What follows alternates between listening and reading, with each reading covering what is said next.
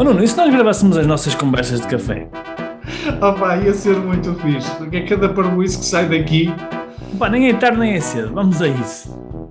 Conversas de café de um empreendedor online.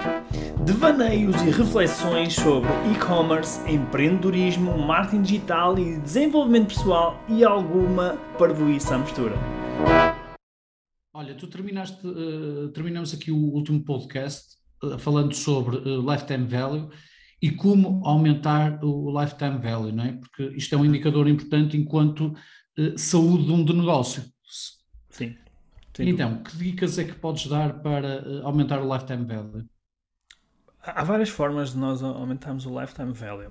E, e, aquela que é mais óbvia e, e que, que é aquela que me vem logo à cabeça é nós conseguimos com que as pessoas comprem mais do que uma vez, façam aquilo que se chama de recompra. É? Uh, e quando um cliente nos compra pela primeira vez, ele está a ter uma primeira experiência, não é? Uh, e o que nós queremos que aconteça é que ele tenha uma excelente experiência, porque só se ele tiver uma experiência, uma experiência boa é que ele vai voltar a comprar. Portanto, esse é logo um, um aspecto importante, que é não basta vender, é preciso uh, é preciso entregar. Ou seja, o que é que eu quero dizer com isto? É preciso entregar uma experiência boa, não é? Para os, para os clientes quererem voltar a comprar. Esse é um, é um ponto muito importante. Depois, há coisas que nós podemos fazer como simplesmente comunicar com as pessoas, que é uma coisa que, que, que, vejo muitas, muitas lojas não, não fazem isso, que é, elas têm, as pessoas já compraram, não é? Mas depois não comunicam com elas, não, ou não têm uma estratégia de comunicação por e-mail, não, não, não conseguem, não conseguem identificar uh, que tipo de, de comunicações é que, é que podem enviar para estimular as pessoas, não é? Ou seja, há uma série de, de mecanismos que nós podemos usar, como por exemplo, lembrar a pessoa que, olha, a sua última encomenda foi há X tempo e estamos aqui para o ajudar. Por exemplo, uma coisa tão simples como isto, não é?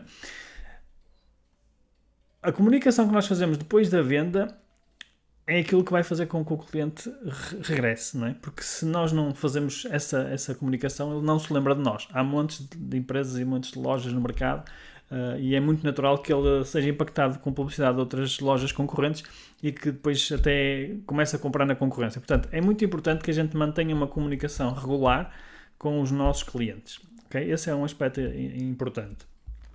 Mas há outras coisas que podemos fazer, como uh, depende obviamente do, do, tipo de negócio que, que, que, nós temos. Se for um negócio de recorrência, e isso tem a ver com o próprio produto que nós vendemos, ou seja, nós podemos ter produtos que têm recorrência e outros que não têm recorrência. Por exemplo, se eu vender uma, sei lá, uma máquina de cortar relva, em princípio, tão cedo não vou comprar outra máquina de cortar relva, não é? Uh, mas eu posso vender consumíveis para a máquina de cortar relva, ok?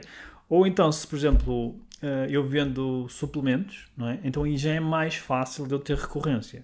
Quem consome suplementos, por exemplo, eh, é normal consumir mensalmente ou pelo menos comprar de dois em dois meses, três em três meses. Portanto, logo aí nós já também já estamos a condicionar o lifetime value do nosso negócio, que é com a oferta que nós temos. Portanto, se nós temos um, um negócio que não tem produtos de recorrência, uma das coisas que eu faria era começar a ter mais oferta e começar a ter, por exemplo, consumíveis para, para os produtos que nós vendemos.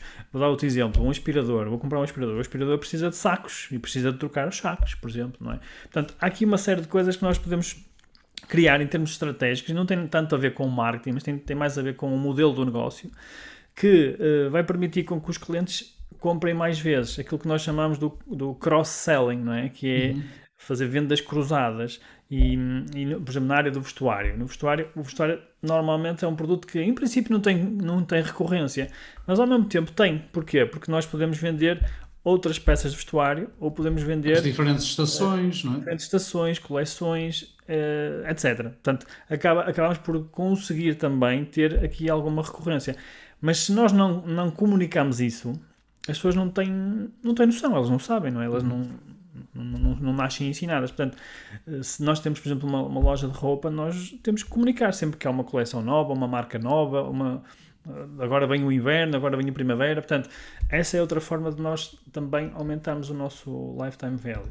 E vou deixar uma última. Uma Deixa-me depois também acrescentar uma. Sim, eu vou deixar aqui uma última para não tornar isto também muito longo, que é uma das coisas que faz com que, com que o cliente nos troque, vamos dizer assim, ou que gaste menos na nossa loja, é ele trocar-nos por um concorrente, não é? Uh, porque a pessoa, ela vai consumir de alguma forma, mas ela pode, sei lá, encontrar uma outra loja e, e até se calhar nem se lembra que, não, que tinha comprado na nossa e, e acaba por comprar noutro sítio, não é?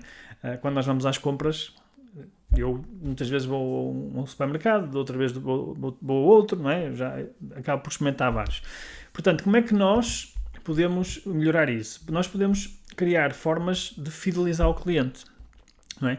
Criar programas de fidelização. Por exemplo, quem faz compras, por exemplo, sei lá, no Continente ou no Pingo Doce, eles têm um cartãozinho, não é? Esse cartãozinho dá benefícios, não é? Portanto, e nós podemos fazer um programa semelhante para a nossa loja online. Nós podemos criar ali, pode ser uma coisa tão simples como uh, desconto vitalício.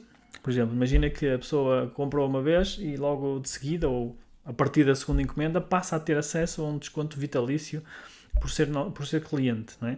Eh, pode ser uma coisa um pouco mais complexa, como um sistema de, de pontos, um sistema de benefícios quando a pessoa chega até X encomendas. Portanto, mas não basta nós termos esse, esses programas, temos que os comunicar, não é? Porque muitas vezes as marcas têm programas de fidelização mas depois não, não os comunicam, não é? Nem comunicam no site, nem comunicam por e-mail, Uh, e isso faz toda a diferença, não é? Por exemplo, no caso da quando eu trabalhei na Prozis, uma das coisas que nós tínhamos lá era os Prozis Points, que eram, que eram pontos que as pessoas trocavam depois por ofertas. Uh, quando estavam a fazer os, as encomendas, depois acabavam por trocar esses pontos por, por ofertas.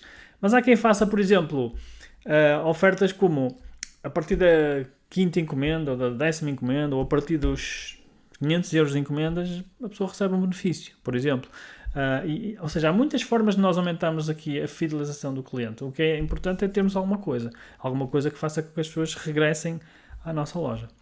Olha, a, a, a, quando eu me confrontei com o conceito de lifetime value, uma coisa que eu achei mesmo muito interessante foi uh, uh, quando nós compramos online, nós temos um sentimento de insegurança. Insegurança no sentido de eu estou numa loja que não conheço muito bem, não tenho muita informação e, portanto, eu, de alguma forma, eu tenho que ultrapassar essa, esse estado de insegurança. E tendo a percepção que o lifetime value é a possibilidade da pessoa comprar uh, várias vezes ao longo do tempo e que eu posso ultrapassar essa insegurança ela comprando uh, produtos de, de, preço reduzido. E que essa pode ser a forma de entrada, não é? o que se chamam os, os produtos de entrada, na relação comercial entre mim e o cliente. Uhum. Tendo sempre em perspectiva que esse produto de entrada, se calhar pode ser um produto de 10 euros, 15 euros, 20 euros, que eventualmente eu posso não ter rentabilidade desse, dessa venda, mas se eu tiver em perspectiva que esse produto depois vai me proporcionar outro tipo de vendas, se calhar com um valor acrescentado superior, permite-me ter a noção que o lifetime value também, esta noção de lifetime value também me ajuda a pensar em que produtos eu posso ter para, entre aspas, agarrar o cliente, que é para depois, ao longo do funil, não é, eu ter uhum. produtos de valor acrescentado.